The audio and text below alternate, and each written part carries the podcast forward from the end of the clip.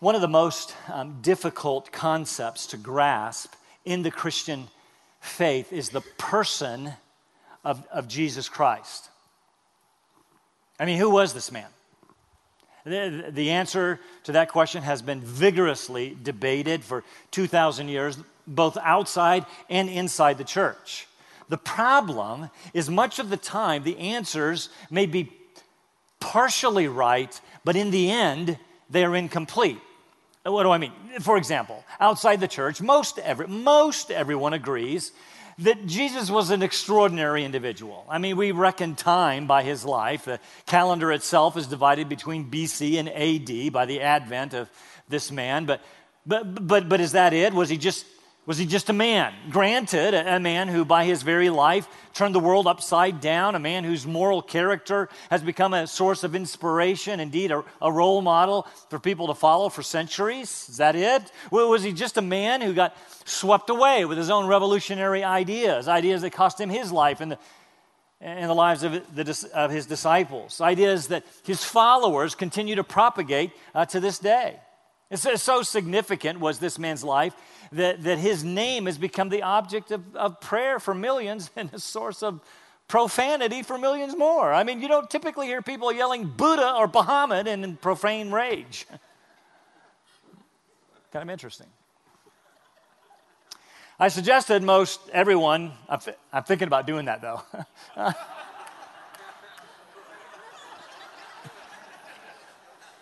Maybe not in Iraq.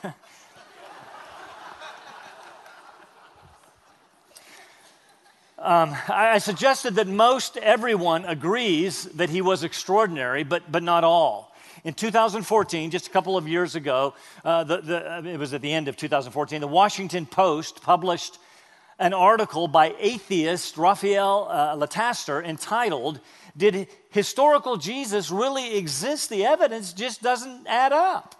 Interestingly, the author's main argument is that there are no reliable sources as to his existence. well, other than the abundant writings of the New Testament, which he conveniently dismisses as religious propaganda. He writes, for example, the first problem we encounter when trying to discover uh, more about the historical Jesus is the lack of early sources. The, the, the, earliest sources only reference the notice his bias, the clearly fictional Christ of faith. There is more evidence to prove the reality of Jesus Christ than almost any other, than any other ancient his, uh, historical character. And yet we dismiss it because we don't believe it. We, we bring our presuppositions to it. By the way, Lataster is also one, uh, the author of the book, There Was No Jesus, There Is No God. Thank you, Washington Post. So uh, some outside the church, incredibly and conveniently, even deny his existence. But again, uh, uh, back to the question who was Jesus? Just an extraordinary man, or is that an incomplete answer? Even inside the church, answers have varied. 1985, a, a group of almost 30 scholars of the Westar Institute joined in a concerted effort to answer the question Who's Jesus? For almost 20 years, over 200 scholars joined the search, convening semi annually, that's twice a year, um, with the primary objective to separate the Jesus of history from the Jesus of myth. The group started by evaluating those red letter words of Jesus, uh, and then his actions, primarily the miracles recorded in the gospel. After papers were presented and then debated, scholars would use a very uh, t- uh, technical uh, voting method using colored beads. Yeah, beads like you wear on your neck. From black to red with various shades of gray and pink in between. Black meant Jesus didn't say it or it didn't happen. Red meant he said it, red letter Jesus, or it happened. You, might be interested to know that the, the results, called the Jesus Seminar, uh, eliminated over 80% of the words and actions of Jesus in the gospel 80%. If only we'd known. We could have spent 20% of the time that we've spent in the gospel of Mark, we'd be done by now. The group maintained a distinction between the Christ of faith and the Jesus of history. So, again, Who was Jesus? German theologian, humanitarian, and scientist Albert Schweitzer uh, joined in the discussion with a book way back in 1906 entitled The Quest for the Historical Jesus. Uh, in its opening words, that's why I'm sharing this with you, because in his opening words, Schweitzer says the greatest achievement of German theology is the critical investigation of the life of Jesus.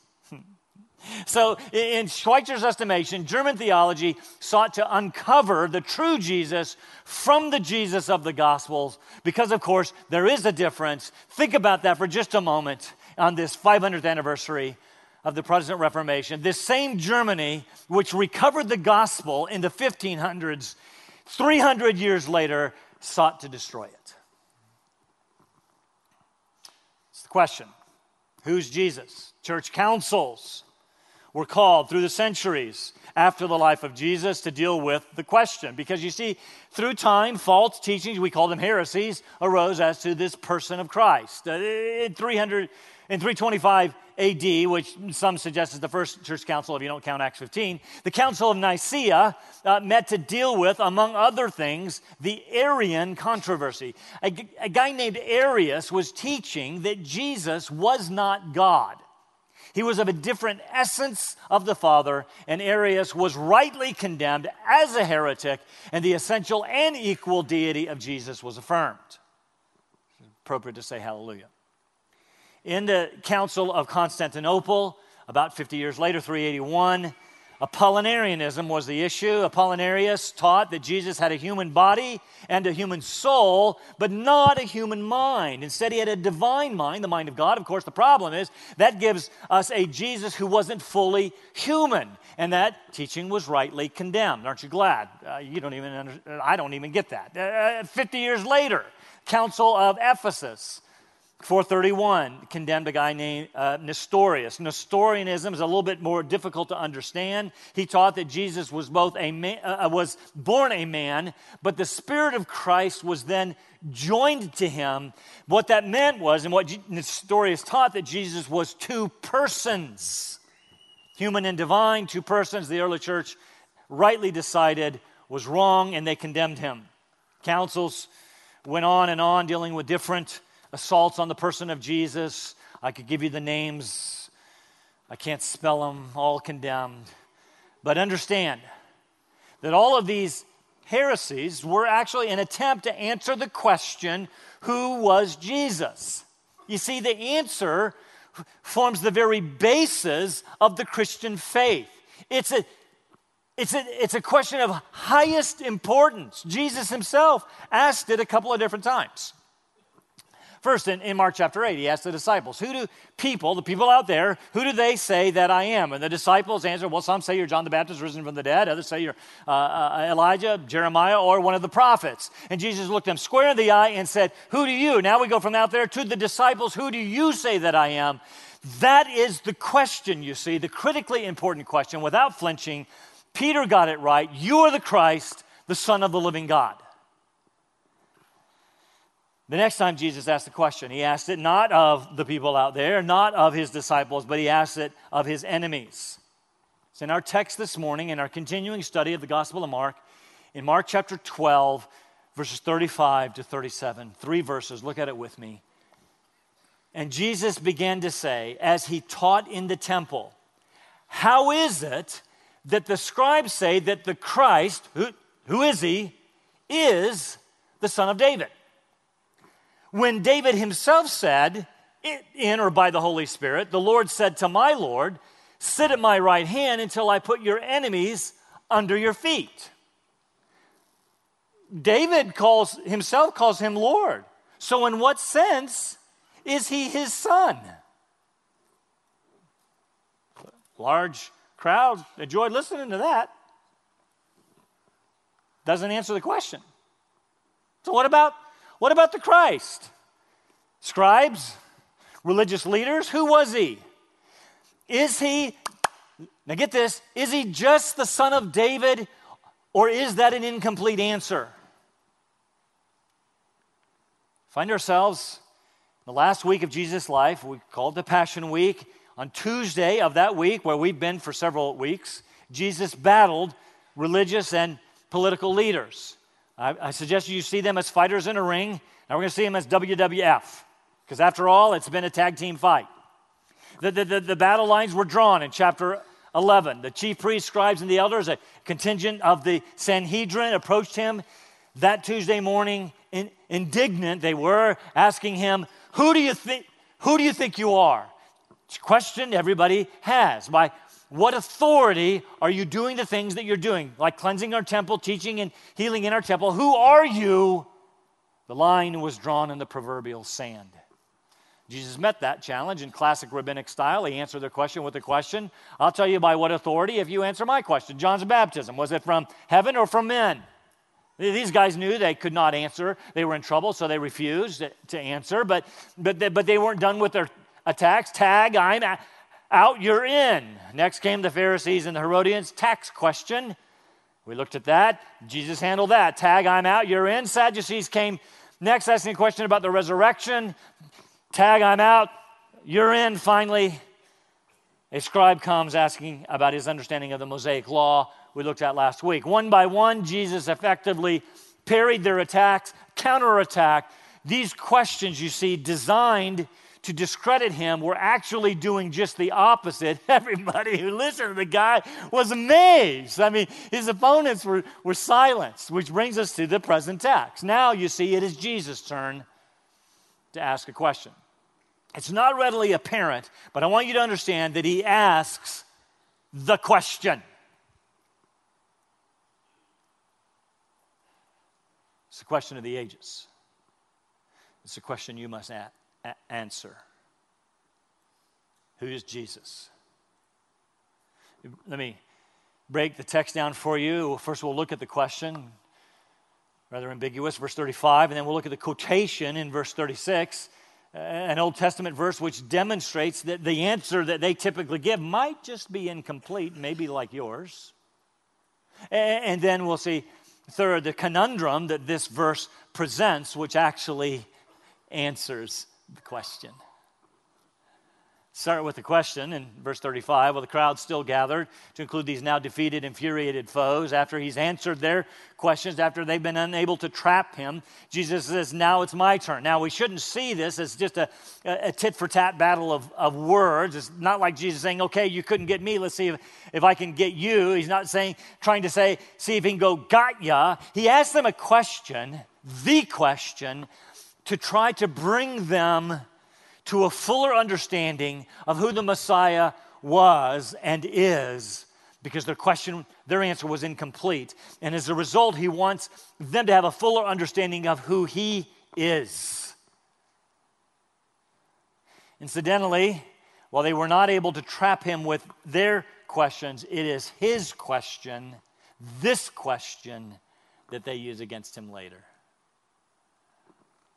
The question how is it that the scribes, we remember those are the experts in the Old Testament law, how is it that they say the Christ is the son of David? Now, at this point, Jesus is, isn't obviously asking about himself. He's simply turning their attention to the Christ. This is a theological question. And every good Jew knew the answer. They're looking for the Messiah. They had a particular picture in mind. So Jesus asked them, Whose son will he be? Is it true? Scribes say it. Is it true that he's going to be the son of David? Now, understand that the question behind the question is this Is that it? Is he just the son of David, or is there something more? It's a pretty simple question on the surface. Every well informed Jew, again, knew, knew the answer. The, the scribes were convinced they got this one right. I, he's the son of David, which is true.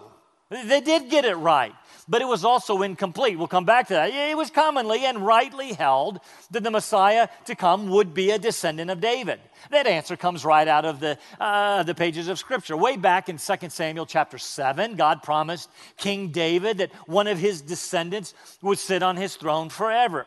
For, forever. And everyone understood he was speaking of the Messiah. The Psalms and Isaiah, Jeremiah, Ezekiel, Amos, Micah, among others, all um, reiterated this truth. The Messianic kingdom uh, would be established by a root or a descendant of David.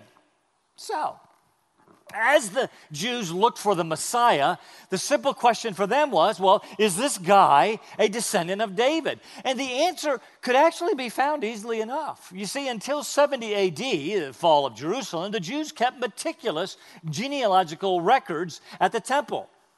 Anyone claiming to be uh, the Messiah would have to pass that test, which is exactly why, for example, that Matthew begins his gospel with Jesus' genealogy, because Matthew is going to prove that Jesus is the king of the Jews.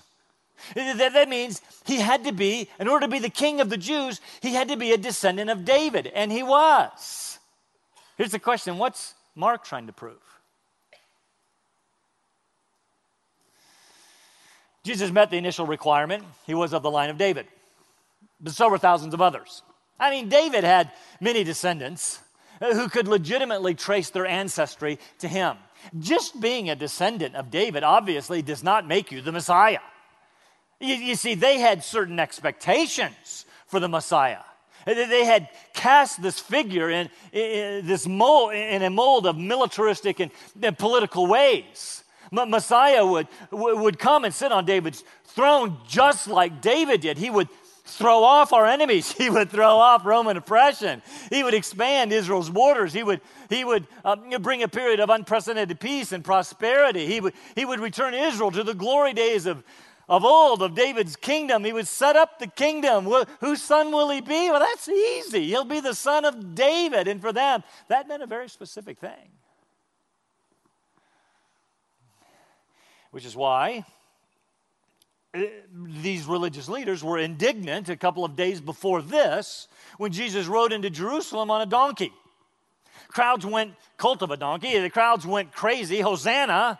Blessed is he who comes in the name of the Lord. Blessed is the coming of our father David. Hosanna in the highest. By this they were saying, This is not just any son of David, this is the son of David. but there was a problem. Uh, Jesus didn't come riding on a big horse, big red cape, big M on his chest. You'll get that. Um, he, he, didn't come with, with a huge army and political aspirations. He came riding on the colt of a donkey, just like Zechariah 9 said, but don't confuse me with the scripture. With peasants and Galileans and sinners and broken people of society as his army, and he didn't come interested in Rome at all. I mean, he, wasn't interested in cleaning out the Romans, he was more interested in cleaning out the temple. This is not the Messiah they expected. It certainly wasn't the Messiah they wanted. So, so, so, again, these guys are indignant that the people gave him such a title on Sunday. And then we remember, oh, yeah, and so did a blind Bartimaeus down in Jericho a few days or weeks before this. Son of David? Meant something. Clearly, Jesus was the son of David. Here's my question to you, people Is that it? Jesus, you see, here is going to say the title is not enough. That title, it's too little for me. It's not great enough. It's inadequate. I am indeed the son of David, but I am a whole lot more. In other words, they were expecting a Messiah, a certain kind of Messiah, the son of David, a political military figure, nothing more. Their answer was only partly right, it was incomplete. And Jesus is going to school them. Leads to our second point Jesus' more complete answer in this Old Testament quotation, verse 36. Look at it with me again. Don't miss the case that Jesus is making. David himself, he's the son of David, David himself said, in or by the Holy Spirit, the Lord said to my Lord, Sit at my right hand until I put your enemies beneath your feet. That's clear, isn't it? Not so much. What's it mean?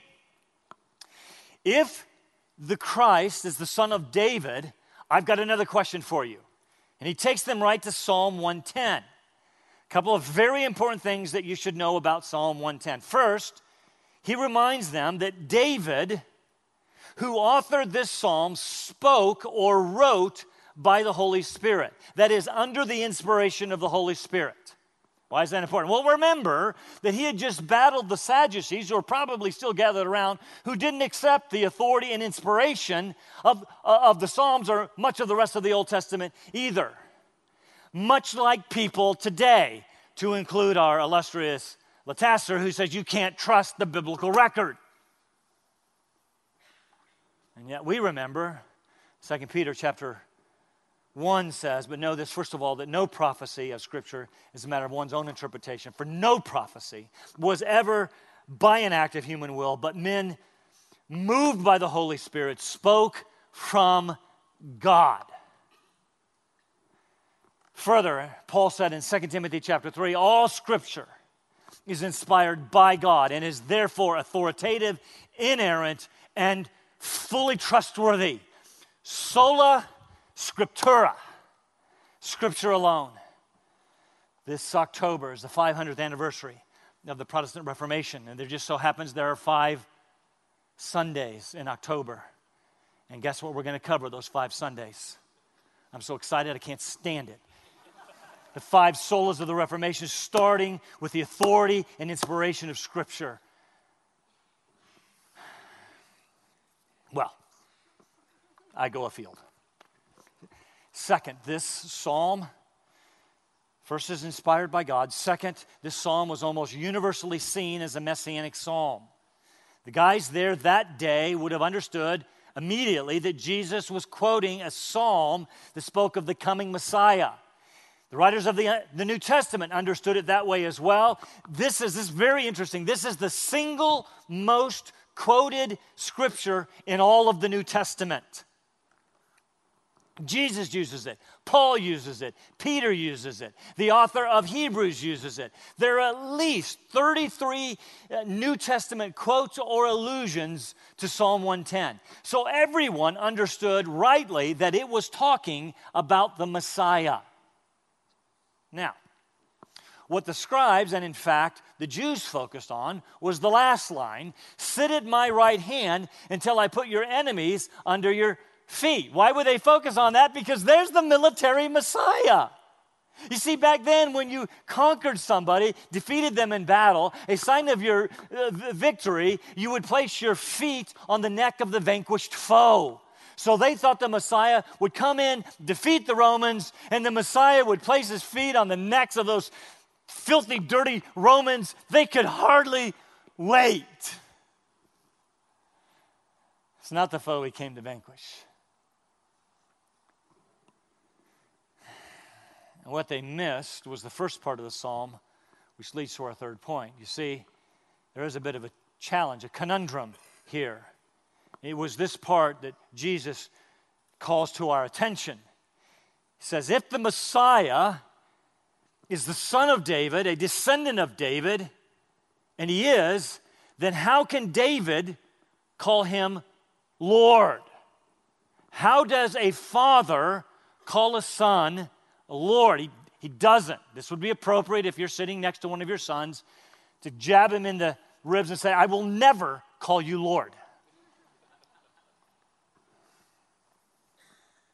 Verse 1, Psalm 110 says, The Lord, notice the capital letters, that is Yahweh, said to my Lord, that is Adonai, sit at my right hand. Stop right there. Now, typically, this is kind of an important little uh, lesson for you. When your translation has the word Lord with all capital letters, then the original in the Hebrew is Yahweh. If it's Lord, only the first letter capitalized, it's the Hebrew word Adonai. So if you look at the NAS on the screen, verse 36, whatever it is, um, has both of the words in all caps. That's wrong. I don't know why they did that. Don't get arrogant, you ESV people. They have them both small letters. Wrong. Take that. The original Hebrew in Psalm 110 was Yahweh, all caps, said to my Lord Adonai, sit at my right hand. Now, originally, this was called a royal psalm, quoted at the coronation of a king. The King Yahweh God Himself would say to my new Lord, the new king, the earthly king, sits symbolically at my right hand. But by this time, this was clearly understood by the Jews and by New Testament writers to be a messianic psalm. What's your, what's your point? I have a point. David said, Yahweh God said, David said, Yahweh God said to my Lord, who is the Messiah, sit at my right hand. David, under the inspiration of the Holy Spirit, said, God said to my, that is David's Lord, sit at my right hand. The right hand of a monarch was considered a place of honor and dignity, even equality. Equality. David is here saying, The Messiah is my Lord. That is, he is greater than me. The Father says to the Messiah, Sit at my right hand, take a place of dignity, honor, even equality with me. Very clearly, David is saying, Messiah is someone greater than even David. Who is Jesus? He's a whole lot more than the son of David. And suddenly, I asked you the question what was Mark's p- purpose? We know Matthew, king of the Jews. That's who Jesus was. What's Mark's? We remember a major theme. He began his gospel with the title, the beginning of the gospel of Jesus Christ, the Son of God. Remember his baptism in chapter 1 and his transfiguration in chapter 9. The voice of the Father was heard from heaven to say, This is my beloved Son. We get to the end of the book of the crucifixion when the centurion standing at the foot of the cross and they look up and say, Truly, this was the Son of God. That's the point that Jesus is making. Whose son is the Messiah? Whose son am I? Jesus is asking, and the answer is clear I am God's son. Paul expresses the idea in Philippians chapter 2. Have this attitude in yourselves, which is also in Christ Jesus, who, although he existed in the form of God, he already existed in the form of God, didn't consider equality with God a thing to be grasped. He already had it. but he emptied himself, taking on the form of a bond servant, being made in the likeness of men. That's the son of David part. Being found in appearance as a man, he humbled himself by becoming obedient to death, even death on the cross. For this reason, God highly exalted him at his right hand and bestowed on him a name which is above every name, so the name of Jesus, every knee will bow, of those who are in heaven and earth, under the earth. Every tongue will confess that Jesus Christ is what? Lord. To the glory of God the Father. Sit at my right. God the Father says to the Messiah, Lord, sit at my right hand. What's the point, Jesus? Christ is more than just the son of David. Sure, he's that. Check the genealogical records. They're right there in the temple. Go ahead. The Messiah better meet that qualification. But he's not just the son of David, he's something infinitely more. He's not just a man, he's much more. He's Adonai, he is Lord, he is God in the flesh. The answer to the question, who is Christ, who is Jesus, is this Jesus is both God and man, two natures wrapped up in one person. The Word became flesh and lived for a while among us, and we beheld his glory, the glory as of the only begotten of who? David, no, the only begotten of the Father, full of grace and truth. He that has seen me has seen the Father, Jesus said. The Apostle Paul took this truth somewhat veiled in Psalm 110, somewhat hidden in Mark 12, spoke it clearly in Romans 1. If this doesn't make you shout, nothing will. Paul, a bondservant of Christ Jesus, called as an apostle, set apart for the gospel of God, that God who uh, this gospel which he promised beforehand through his prophets in the Holy Scriptures concerning his son, who was born a descendant of David, according to the flesh, who was declared the Son of God with power by his resurrection from the dead, according to the Spirit of holiness, Jesus Christ our Lord. You see it? Jesus was born a descendant of David. He met the criteria everyone was looking for. Okay, fine, son of David. But his resurrection from the dead proved that he was much more. He was declared to be the Son of God. Now, don't get confused about that. It's not like that he became the Son of God at the resurrection. Rather, he proved that he was the Son of God when he rose from the dead. And at the resurrection, the Lord said to my Lord, At the resurrection, Yahweh said to my Lord, Sit at my right hand until I make all of your enemies a footstool. And he's doing that right now. Receive the glory that you had with me before the world began. John 17. The answer to the million dollar question, the final answer Jesus is a descendant of David. That's important. Incomplete. Jesus was also the Son of God, and he is seated right now at the right hand of the Father in a position of honor and authority and dignity and power and equality with God as God is bringing every enemy under his control and placing them under his feet. So, it is not enough this morning. Listen to me it is not enough this morning to say Jesus is a man who turned the world upside down, although he did. It is not enough to see him as an inspiration, a great role model, although he is. It is, it is not enough to see him as a man who split the calendar in two, although it is Anno Domini 2017 in the year of our Lord 2017. The next time an atheist writes you a check, you just point out to him that he acknowledged the deity of Jesus Christ. It is not enough to see him as the Messiah, the Son of David. You must see him as the Christ, the Son of the living God. In his book on the Gospel of Mark, Pastor Tim Keller says in this section, where Jesus cleanses the temple, curses the fig tree, and does battle with religious leaders. Keller writes of Jesus either you'll have to kill him or you'll have to crown him. The one thing you can't do is just say, What an interesting guy.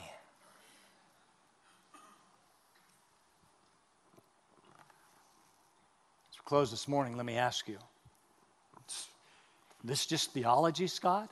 oh, great. We just spent the morning in a lecture affirming the deity of Jesus Christ. Is that it? You better believe it is. Because it is the bedrock of our faith. It was Jesus. If it was just Jesus, the son of David, then we are in big trouble but He is infinitely more. He is currently seated at the right hand of God as your advocate, interceding for you. And God is in the process of placing every enemy under His feet, every force of evil, every sin, every sickness, every result of the curse. And the last enemy to, de- to be destroyed is your death. And He can do that because He's the Son of God is because of who he is that we are here this morning and we worship the, not only the Son of David, but the Son of God. Blessed is he who comes in the name of the Lord. Stand for prayer.